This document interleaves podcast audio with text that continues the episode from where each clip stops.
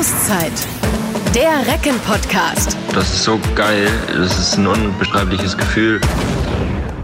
Hallo, liebe Reckenfans und alle, die es werden wollen. Hier ist die zweite Ausgabe von Auszeit. Wir begrüßen euch aufs Schärfste und sagen herzlich willkommen. Ich bin Olli Seidler. Und ich bin Markus Ernst und wir haben heute einen ganz wunderbaren Gast bei uns. Hier ist unser Torhüter, der Hexer. Hallo Martin Ziemer. Hallo, heute endlich mal einen wunderbaren Gast.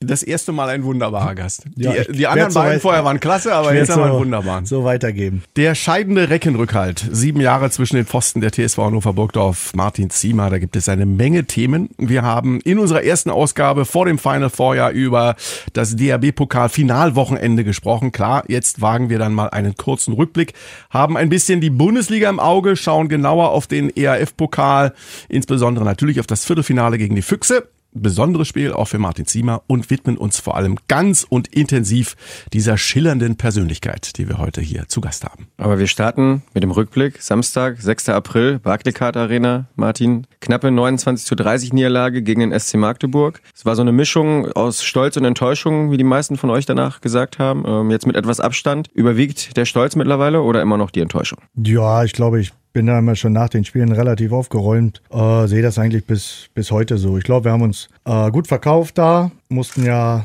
noch weitere Verletzungen wieder hinnehmen. Insofern sind nochmal zwei wichtige Leute sind ausgefallen. Sag's uns nochmal. Der Ilja Brozovic ist ausgefallen, äh, der bei uns ja für gewöhnlich 60 Minuten vorne, vorne und hinten äh, quasi tragende Rollen hat. Äh, also so ein Spieler, der, der dann äh, ohne wem anders zu nahe zu treten, aber eben einfach auch schwer zu ersetzen ist und eine wichtige Rolle hat bei uns. Äh, dazu ist der Christian Ugalde äh, dann ausgefallen. Damit links der, außen. Der zweite links außen bei uns, äh, nach Lars Lehnhoff, der jetzt schon länger äh, leider ausfällt. Ähm, insofern äh, war dann selbst der Nachwuchsmann noch äh, angeschlagen, hat sich aber dann äh, aufge, aufgeopfert mit Vincent Büchner, der also immer noch nicht jetzt bei 100 Prozent ist, aber trotzdem an dem Wochenende gespielt hat. Und zu denen, die schon fehlen, äh, ist das natürlich schon mal ja ein ordentliches Fund für uns, was dann ordentlich in den Kontor schlägt, um mal jetzt hier die eine oder andere Floskel. Ich lasse auch heute, keine Sorge. haben wir immer noch nicht da. Nee, das müssen wir echt machen. Keine, keine, keine Sorge, äh, ich lege nachher einen Zehner auf den Tisch, äh, weil ich habe mir fest vorgenommen, da heute noch ein paar rauszuhauen.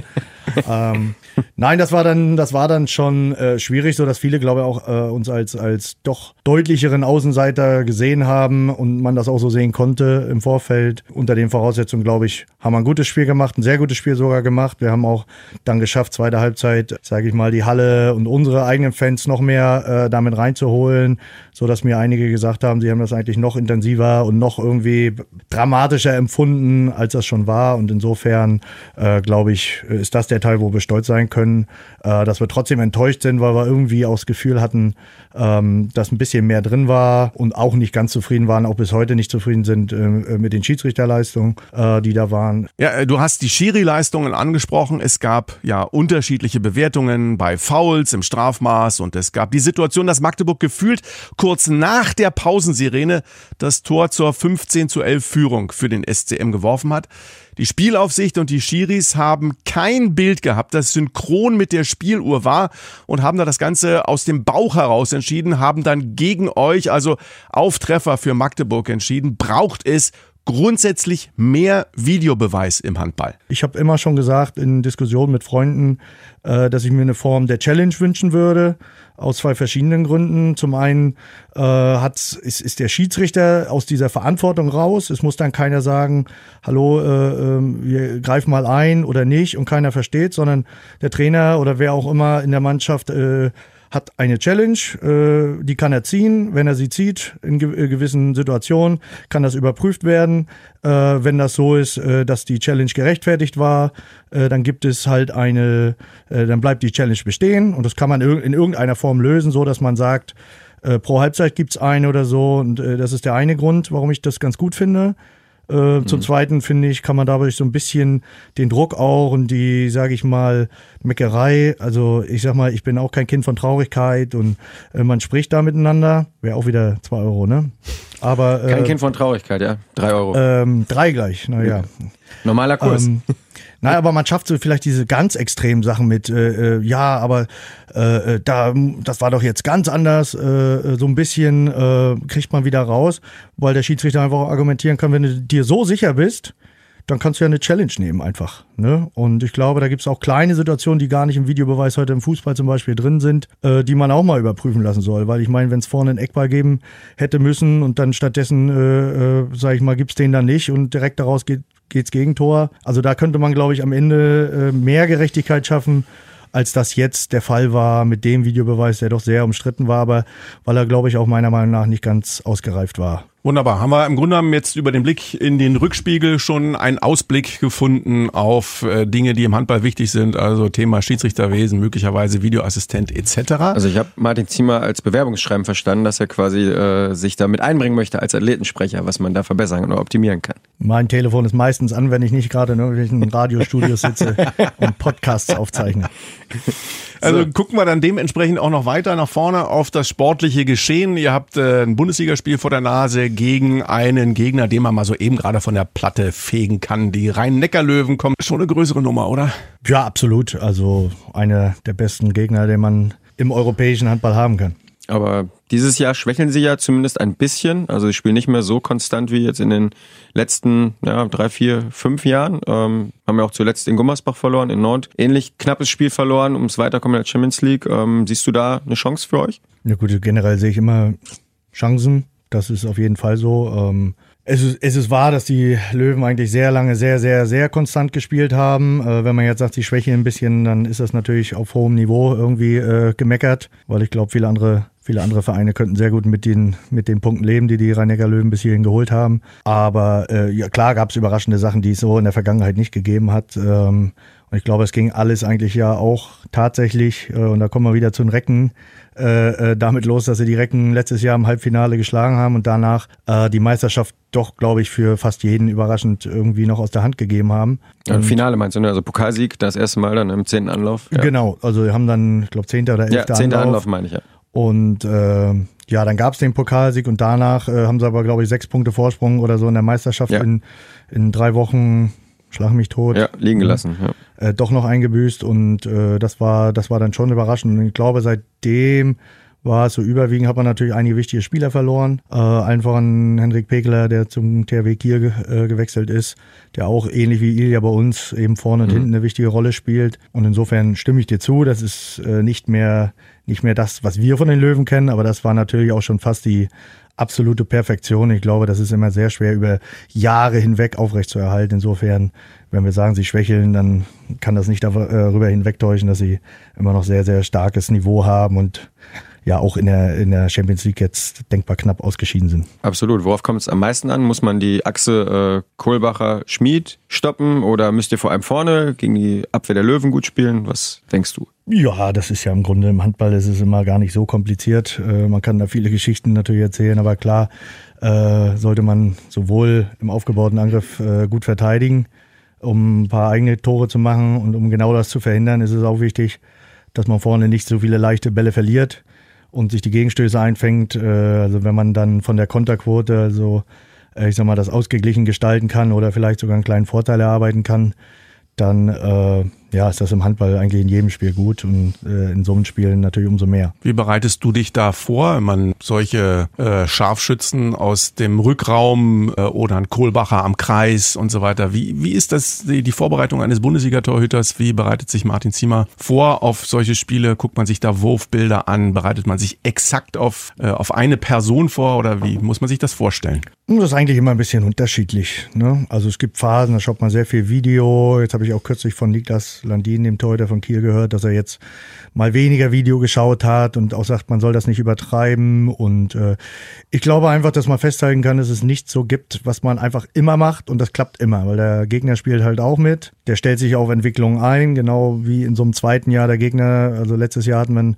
neuen Trainer äh, mit einem neuen Abwehrsystem, was vielleicht in der Liga, auch ein bisschen äh, für viele ungewohnt war.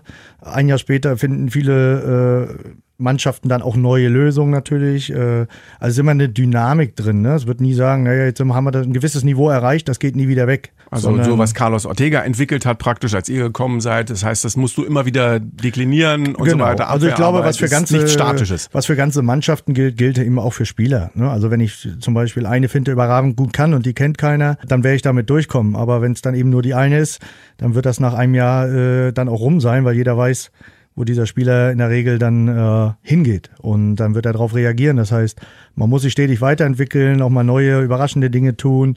Natürlich gibt es gewisse Basics, äh, äh, die jeder Abläufe, die jeder für sich auch hat.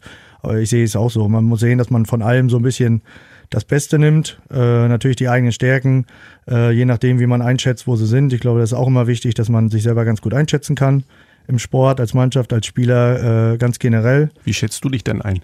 Was, was betreffend, also. Weil du sagst, dass man sich gut einschätzen kann. Also in dem naja, es, es geht gar nicht darum, dass ich jetzt sage, ah, ich mache einmal eine Einschätzung und so ist es, sondern dass man immer wieder einschätzen kann, was, was läuft gut, dass man sich da nicht selber auch in die Tasche äh, äh, lügt, sondern auch mal sagt, man, jetzt hat sich hier, wenn ich mir die letzten Spiele angucke, da und da äh, habe ich vielleicht ein Problem, dass man da mal überdenkt, ob man da vielleicht neue Lösungen findet für, dass man das ein bisschen anders rangeht, dass man sagt, Mensch, vielleicht muss ich ein bisschen, sage ich mal, aggressiver im Tor werden, also offensiver draufgehen oder vielleicht muss ich ein bisschen defensiver werden, weil doch zu viele, sage ich mal, äh, Heber oben drüber kommen, weil man zu weit vorm Tor steht oder, oder, oder. Ähm, also all, alle so eine Details, dass man das mal so kritisch betrachtet und immer wieder so versucht, äh, sich selber so ein Stück weit zu optimieren.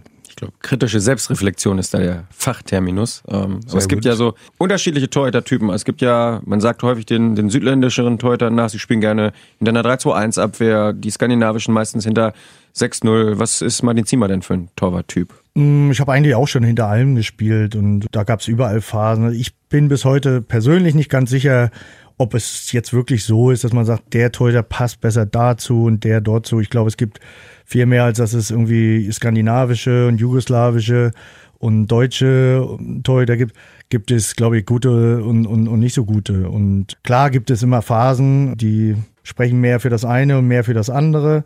Aber ich glaube, es muss einfach mannschaftlich passen. Ne? Am Ende ist es immer ein Mannschaftssport. Und ich glaube, wenn einfach in einem Abwehrsystem mal egal welches das ist, 6-0 ist ja auch nicht gleich 6-0. Die wird ja auch sehr verschieden interpretiert. Oder manchmal wird hin und her gewechselt während einer Sequenz quasi, dass man aus einer 6-0 schnell in eine 5-1 wechselt. Ich glaube, wenn man da nach der, nach der Aktion den Torwart fragt, weiß er gar nicht, welches Deckungssystem eigentlich das gerade war und äh, warum er den gehalten oder äh, hat oder nicht. Ich glaube, das Wichtige ist einfach, dass man den Spieler, den Angriffsspieler als Abwehr äh, entsprechend auch immer wieder stresst, immer wieder ihm vielleicht Dinge wegnimmt, die er eigentlich gewohnt ist zu machen und gewohnt ist gut zu machen, so dass er neue Lösungen finden muss die er vielleicht nicht ganz so gut drauf hat. Ja, und einfach auch unter Zeitdruck zu setzen, auch körperlich unter Druck zu setzen, dass man vielleicht dann irgendwann das Spieler einen Meter weiter weggehen, weil sie eben nicht so gern die mhm. Haue haben wollen. Oder ich glaube, das ist eigentlich so äh, viel, viel wichtiger für einen Torhüter, äh, als ob es nachher eine 3-2-1 ist oder eine 6-0. Ich fand ja mal ganz spannend, dass ja, wenn der Fußballtorhüter einen Fehler macht, dann kann man das Spiel meistens oder manchmal 1-0 schon verlieren wenn man im Handball einen äh, reinbekommt, ist es nicht so dramatisch, sagt man ja immer. Trotzdem sagen ja in den letzten Jahren viele Trainer oder Experten auch, der Torhüter ist im Handball die wichtigste Position und macht 50 Prozent teilweise aus. Ähm, würdest du dem zustimmen? Du ja. musst ja jetzt für deine Gattung nur einspringen, oder? Also. Ja, definitiv äh, haben wir, glaube ich, eine wichtige Rolle. Ich meine, man sieht das ja immer daran, dass die Experten sich ganz wunderbar vor den Spielen unterhalten und alles hin und her biegen und am Ende dann doch wieder zu dem Schluss kommen, dass heute das Torhüter-Duell äh, äh, ganz besonders entscheiden wird. Wobei ich den Begriff eigentlich äh, immer schon äh, unpassend fand, weil ich so das Gefühl habe, dass die Deuter nur ausgerechnet die beiden sind, die auf dem Feld am wenigsten äh, ein Duell haben. Zumindest kein direktes.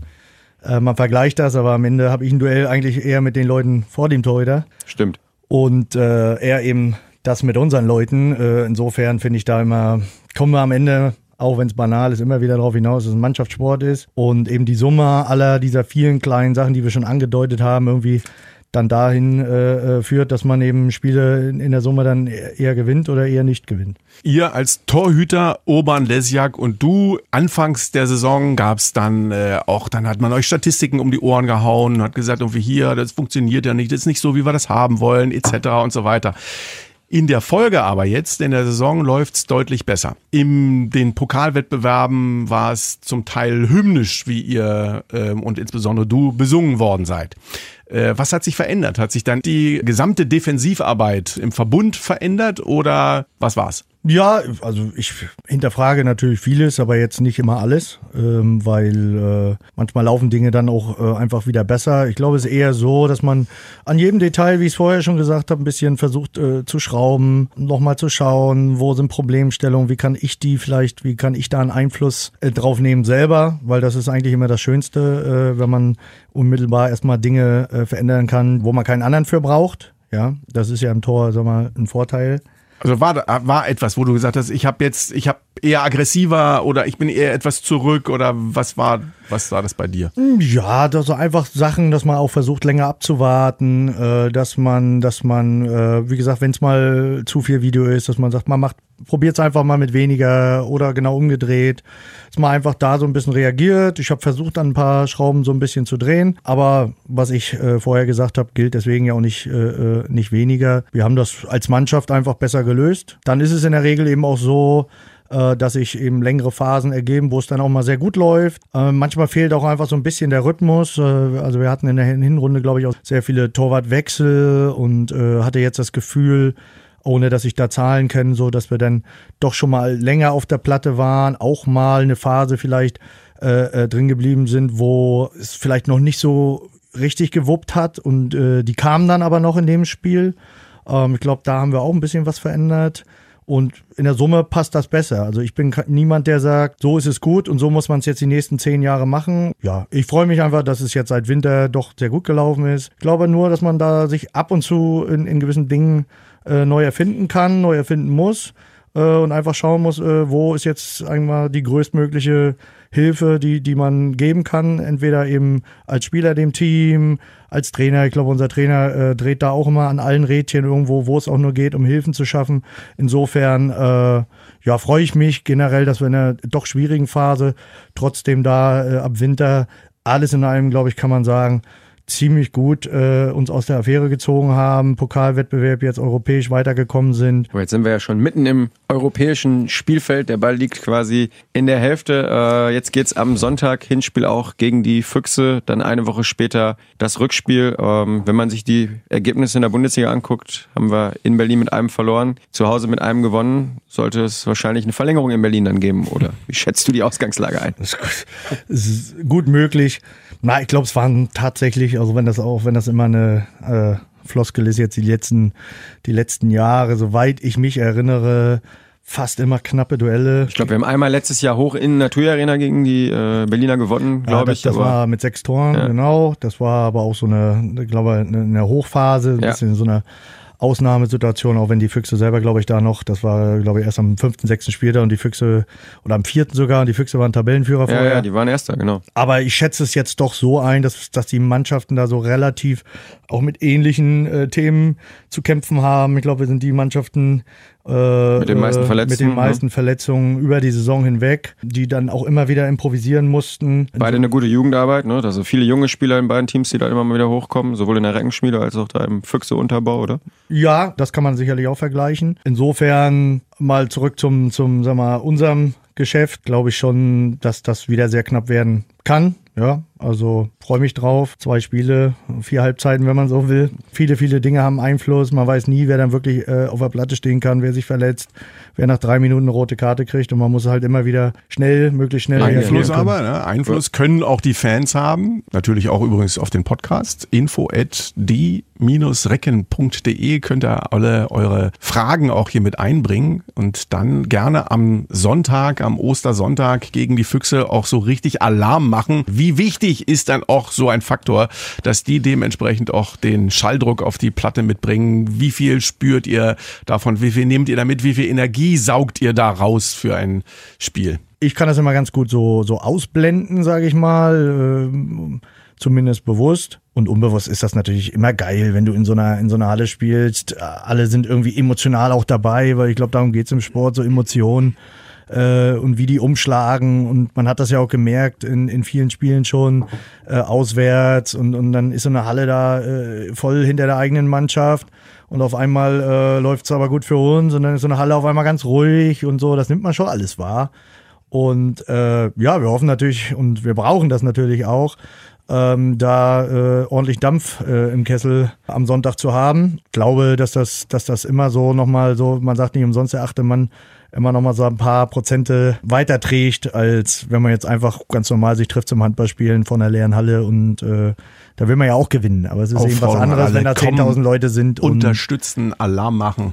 Genau. Das brauchen wir auf jeden Fall, aber da, ich bin da recht zuversichtlich, Äh, da hatten wir schon einige emotionale Duelle dieses Jahr, so auch jetzt im Europacup und wo wir auch in schwierigen Phasen wirklich da immer wieder nach vorne gepeitscht wurden oder auch gegen Berlin. Ich glaube, weiß gar nicht, waren wir fünf hinten und trotzdem war die Halle noch da oder so. Das ist schon, das hilft auf jeden Fall und äh, ja, ich freue mich drauf und hoffe natürlich auf äh, reges Interesse und rege emotionale Teilnahme der der Zuschauer am, Diplomatisch. am Sonntag. Wie emotional formuliert. wird das denn für dich? Weil das sind ja zwei Spiele gegen deinen zukünftigen Verein, aber auch nochmal zwei absolute Highlights zum Ende deiner Zeit bei den Recken. Ja, natürlich, aber wie gesagt, ich bin eigentlich, freue mich auf jedes Spiel. Ist auch wieder eine Floskel, ne? Man hat sich dann jetzt noch nicht viel mit beschäftigt, aber also ich wurde jetzt oft angesprochen, ob ich denn eine Wohnung schon habe oder ob ich überhaupt umziehe äh, oder hier wohnen bleibe, wo ich auch gesagt habe, na gut, ich habe vorher jetzt auch nicht in Berlin gewohnt, bin nach Hannover gependelt. Äh, und äh, das, Das machen die, also- glaube ich, wegen der ECE-Verbindung. Das ist ja eine der wenigen guten Verbindungen in Deutschland, oder? Und, äh, da wird wird's, schon. da wird's, äh, ich wusste gar nicht, dass sowas gibt. Also äh, ich dachte, Deutsche Bahn und gute Verbindung schließt sich aus.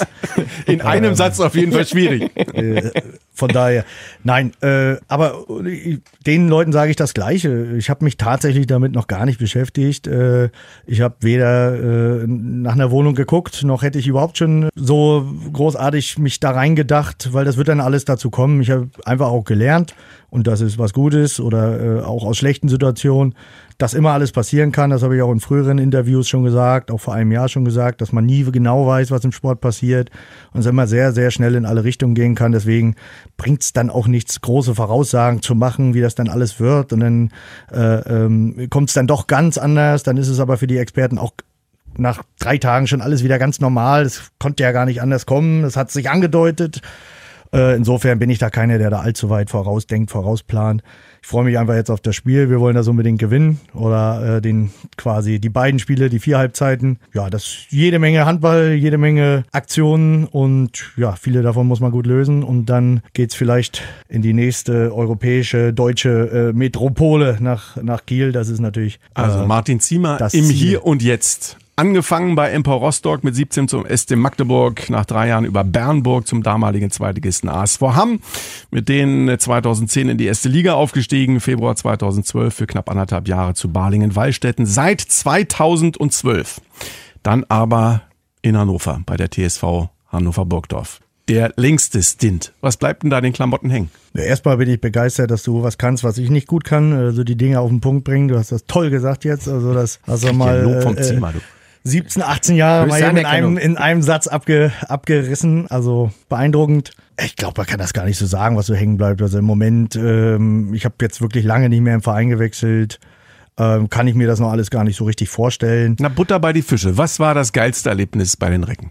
Das kann ich nicht sagen. Ich bin aber auch kein, äh, das war das Beste und das war das Schlechteste oder das ist mein Lieblingsliedtyp, sondern ich muss Ja, da da, ja eben- gleich. Habe ich ja versucht anzudeuten. Ich muss da immer so ein bisschen äh, länger drüber nachdenken oder so. Das finde ich eigentlich gut. Das finde ich aber eigentlich auch nicht schlecht. Insofern, es war einfach vieles dabei und man lernt, also macht tolle Sachen, aber ich meine, wir hatten auch sehr, sehr schwierige Phasen, wo man wieder dann auch etwas lernt. Manchmal eben auf eine härtere Art und Weise, aber manchmal im Nachhinein sogar irgendwie mehr oder prägen, prägenderes, als, als wenn es immer gut läuft. Viele emotionale, auch im privaten Dinge, viele Freunde, Lebensumstände, die sich geändert haben. Also in der Zeit ist einfach sehr, sehr viel passiert. Deswegen wird das auch immer, ich sage mal, äh, immer irgendwie im, im Herzen bleiben. Jetzt sind erstmal noch ein paar Monate Handball, wie gesagt, mit, mit einem tollen Highlight. Der Verein hat noch nie. Äh, Du sollst, wir wollen dich hier nicht durch die Tür rausschieben Nein. und jetzt hier das Abschlussinterview machen. Aber äh, wenn wir dich hier haben, äh, gehören diese Fragen einfach mit dazu. Na, aber ich meine zum Beispiel private Dinge, also mit deiner Wohnung, da ähm, hat man ja damals auch Dinge gelesen, die äh,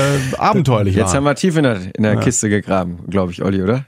Da war mal was da. Ja, das war relativ, relativ am Anfang äh, meiner Zeit hier in Hannover, noch 2012, äh, also in dem Jahr, als ich gekommen bin, im Dezember. Muss erst mal sagen, was war. Das weiß jetzt noch Ich- kaum Er kommt ja gleich zum Das Punkt. ist gut. Ne? Ich leite gleich darauf hin. Hat sich folgendes Zugetragen. zugetragen. Doppelpunkt. Ja. Ich weiß noch, wir hatten Training, wie gesagt, es war Mitte Dezember, äh, ein oder zwei Tage vor einem Auswärtsspiel im Pokal in Bietigheim, waren wir, glaube ich, sogar noch mit dem Trainer, äh, damaligen Trainer der zweiten Mannschaft, also waren wir sogar noch kurz auf dem Weihnachtsmarkt. Und dann bin ich nach Hause gefahren, habe noch mit einer sehr guten Freundin telefoniert. Und in dem Moment, wo ich eigentlich, äh, sage ich mal, mit, im Telefonat in die Wohnung trete und irgendwie hat man ja so automatisiert, wo der Lichtschalter ist und, denkt, und will so drücken, aber da ist kein Lichtschalter und irgendwie riecht es auch ganz komisch. ähm, und irgendwo hat ich dann doch mal was gehört und so, weiß ich nicht, Feuer oder äh, Brände und Luft irgendwie verträgt sich auch gar nicht so richtig gut und dann habe ich gedacht, man muss, glaube ich, erstmal die Tür nochmal kurz wieder zumachen und nochmal kurz überlegen. Hm, nur wusste ich nicht so ganz genau wirklich, was zu machen war und bin dann äh, nochmal einmal um meine Wohnung rumgelaufen, habe so durch die Terrasse dann nochmal versucht reinzugucken. Nun war es schon sehr dunkel, aber ich hatte das Gefühl, dass innen drin äh, noch ein bisschen dunkler war, als es eigentlich hätte sein sollen. Schwarz. Ähm, ja, und na gut, nur will man nicht gleich die Feuerwehr anrufen, weil man eine Pizza am Ofen vergessen hat. Ähm, und mir ging natürlich alles Mögliche durch den Kopf, was jetzt passiert sein könnte. Habe ich dann doch nochmal vorsichtig die Tür aufgemacht und festgestellt, nee, es ist ein bisschen wärmer, als es sich gehört äh, um die Jahreszeit. Und äh, also das ist, glaube ich, doch ein Fall für die Feuerwehr. Also habe ich sie dann gerufen, die kamen dann auch. Äh, ich stand dann nebst äh, drei Löschzügen vorne auf der Straße. Bin dann doch nochmal auf die Terrasse, da kam dann irgendwann der Feuerwehrmann raus und sagte, ja, es gab vorne im, im Flur tatsächlich auch so einen, einen Schwelbrand. Glücklicherweise hat er dann Flur gesagt, weil er sagte, okay, im Flur habe ich keine Pizza gebacken und habe ich auch keine Kerzen stehen oder irgendwie irgendwas, was man irgendwie ja. vergessen haben könnte. So habe ich gedacht, ich glaube, da hast du schon mal wenigstens jetzt nicht allzu viel zu beigetragen. Also Brandursache ungeklärt, aber äh, es muss da irgendeinen Kurzschluss gegeben haben oder irgendwas mit der Lampe, die da hing, weil man kann dann relativ genau sagen, wo es passiert ist. Hat also auch nicht lichterloh in Flammen gestanden. Außer, übrigens auch ganz nette Geschichte, die Feuerwehr dann nochmal so einen kleinen, so den, den, den Brand nochmal zum Lodern, also gebracht hatte. Als das Ding nämlich dann durch war, bin ich dann vorne wieder ins Haus, habe da den, ich weiß nicht, wie man das nennt, auf jeden Fall den Leiter von der, von's Ganze, habe ich dann da äh, getroffen, konnte so ein bisschen aus dem Flur runter in meine Wohnung gucken, die im Souterrain ist und äh, habe dann so gedacht, ich sag mal, äh, hör mal Meister, sind das da eigentlich Flammen? Der hat dann ganz aufgeregt wieder sein, an, sein, an seinem Mikro ist er wieder also beigegangen und so. Also das vorher, war dann doch die Pizza. Ich sag mal so, vorher, vorher, vorher war keine Flammen da. Ne? Da war das so reine Schweligkeit sozusagen und dann äh, sagte ich, äh, Mensch, äh, ich glaube, da müsste noch mal beigehen. Ne? Und der ist dann ganz auf, auf, aufgeregt äh, sein Funkgerät rausgeholt und äh, nochmal, da kamen die mit ihren Schläuchen wieder an mir vorbei und haben da doch noch mal was drauf gespritzt. Naja, ist am Ende glücklich oder glimpflich ausgegangen, muss man wirklich sagen. Bei allem. Aber du bist dann ins Hotel erstmal gezogen, oder ne?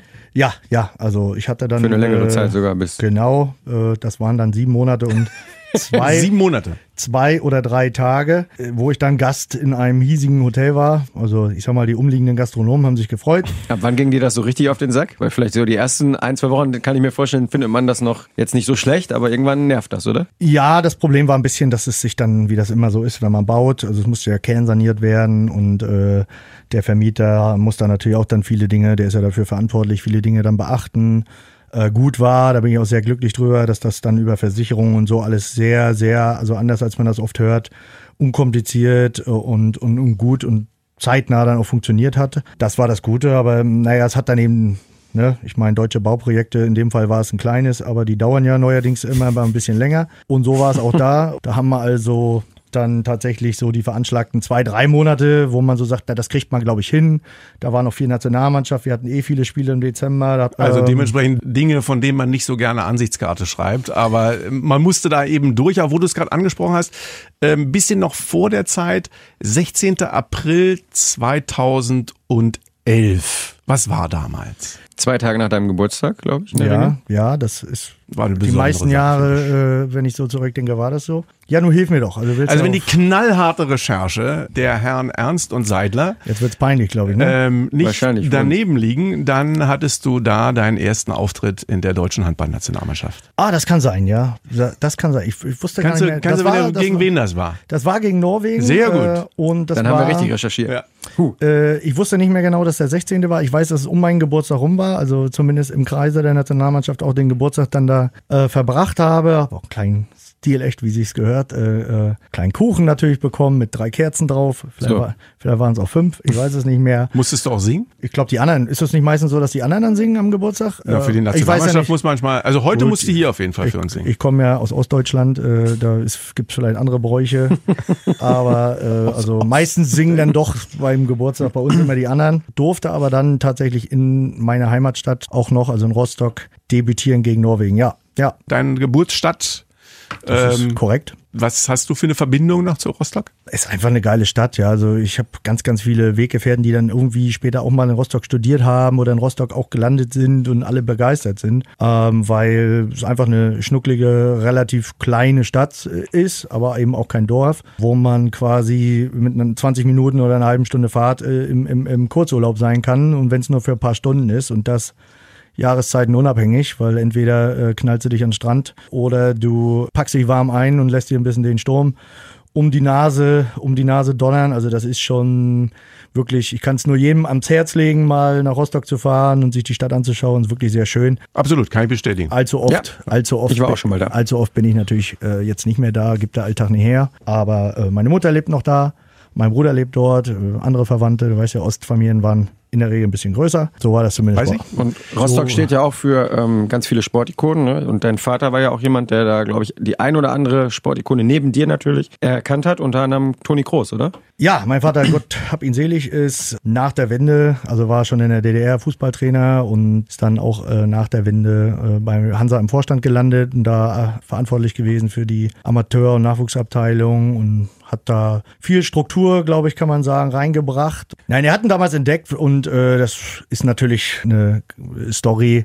Es war jetzt also auch so, dass mein Vater damals schon gesagt hat, das ist ein Jahrhundertfußballer, also den haben andere auch erkannt. Das war jetzt nicht so, dass man sagt, ich sehe da was, was kein anderer sieht, aber er ist dann eben äh, in der Zeit nach Rostock gekommen und äh, später dann zu Bayern München gewechselt. Ähm, und das ist natürlich eine, eine Sache, die man dann so, wenn man in so einem Sport unterwegs ist, sicherlich und Talente entwickelt und entdeckt und mit denen arbeitet. Und warum bist du denn nicht Fußballer geworden? Ja, das ist eine sehr gute Frage. Wahrscheinlich aus demselben Grund, warum ich nicht Kunstturner geworden bin, wie meine, wie meine Mutter. Äh, ja, es gibt so die Geschichte. Stimmt, mein Vater war dann doch äh, ein sehr kritischer und ja, hat äh, das Talent, vielleicht war es ihm auch ein bisschen peinlich, auf jeden Fall hat er seinen Sohn mit zum Fußballplatz genommen. Und wenn die, ich glaube im Alter von drei Jahren, also man möge es mir nachsehen, später ist noch ein passabler Kicker aus mir geworden, aber äh, damals hat er sich das zumindest seiner Ansicht nach äh, nicht angedeutet, sondern ich habe mich dann also schon äh, immer auf den, auf den Ball geworfen, wenn er kam, also vielleicht war hier dann schon zu erkennen, dass es dann doch eher ein, das Torwartspiel wird, also vielleicht sein größter äh, sportlicher Fehlgriff, dass er also da mein Talent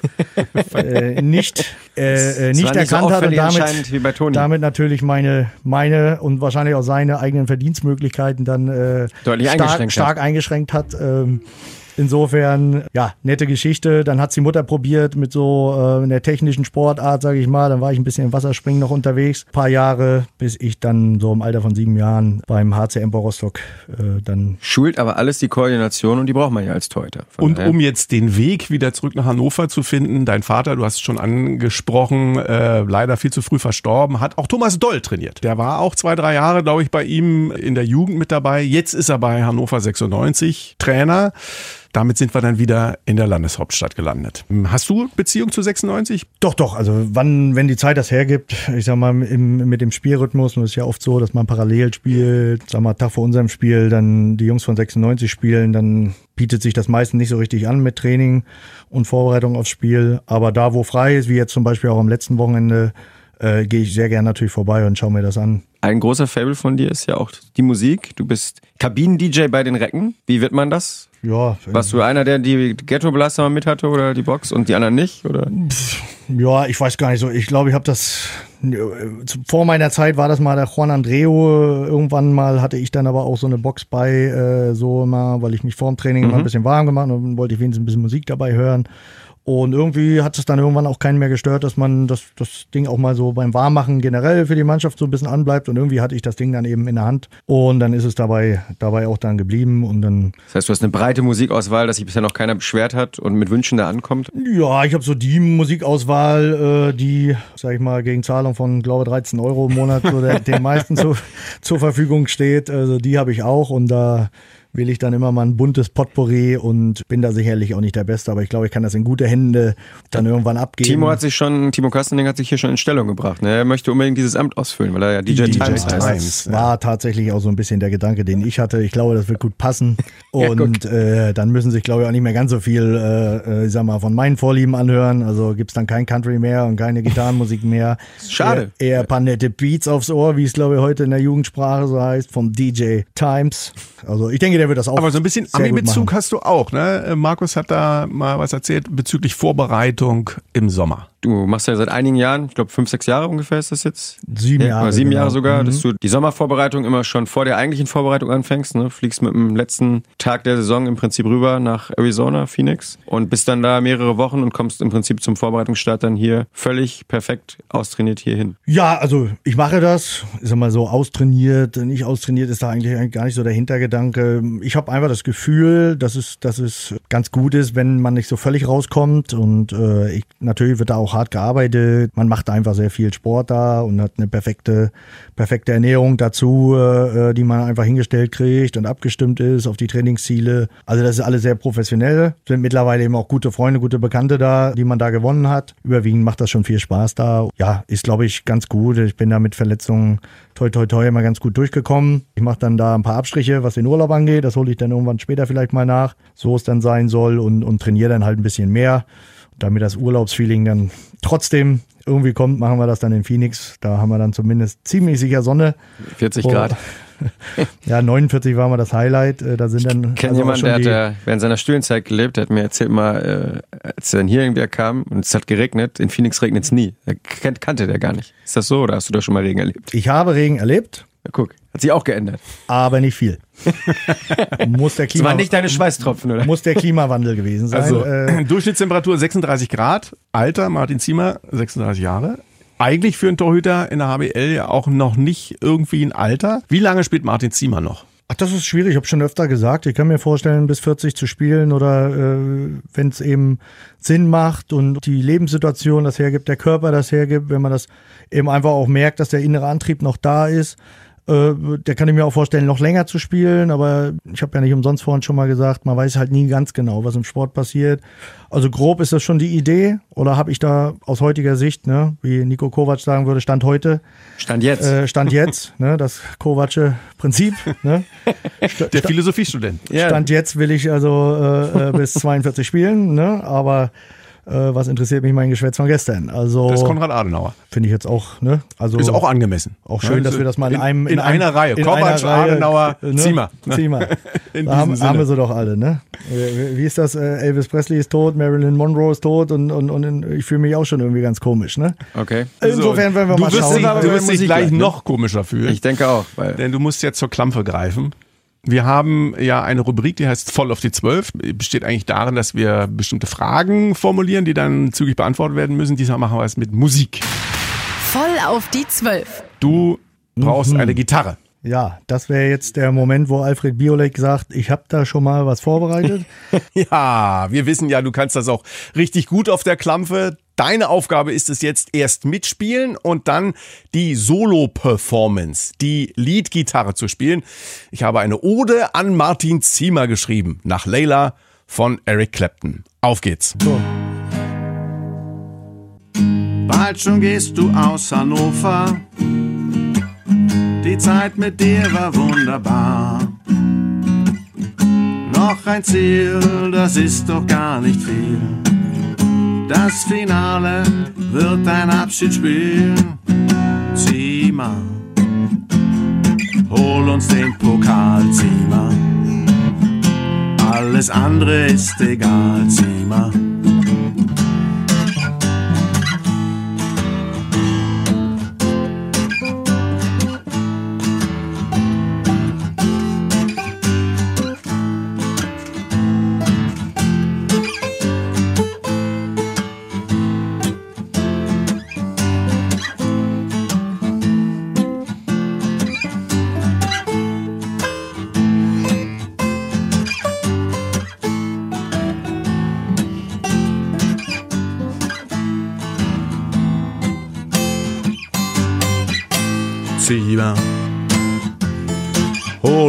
Pokal, Ziemer.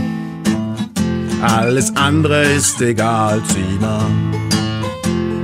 Hol uns den Pokal, Ziemer.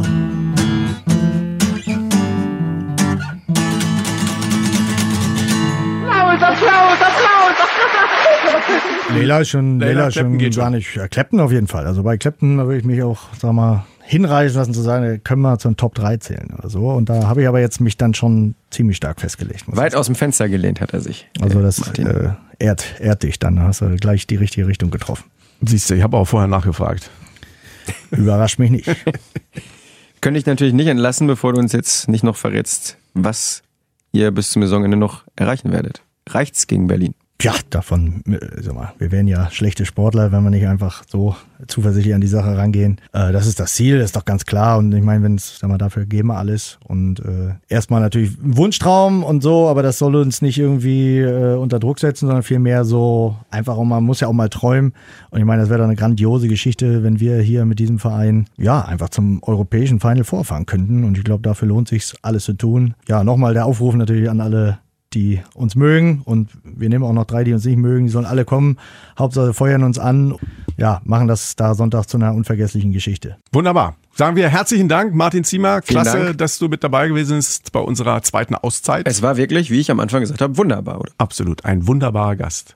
Und ich sage nur, Vielen Dank. Recken! Rocken! Der Recken Handball Podcast. Eine Produktion von Antenne Niedersachsen. In Zusammenarbeit mit der TSV Hannover Burgdorf. Die Recken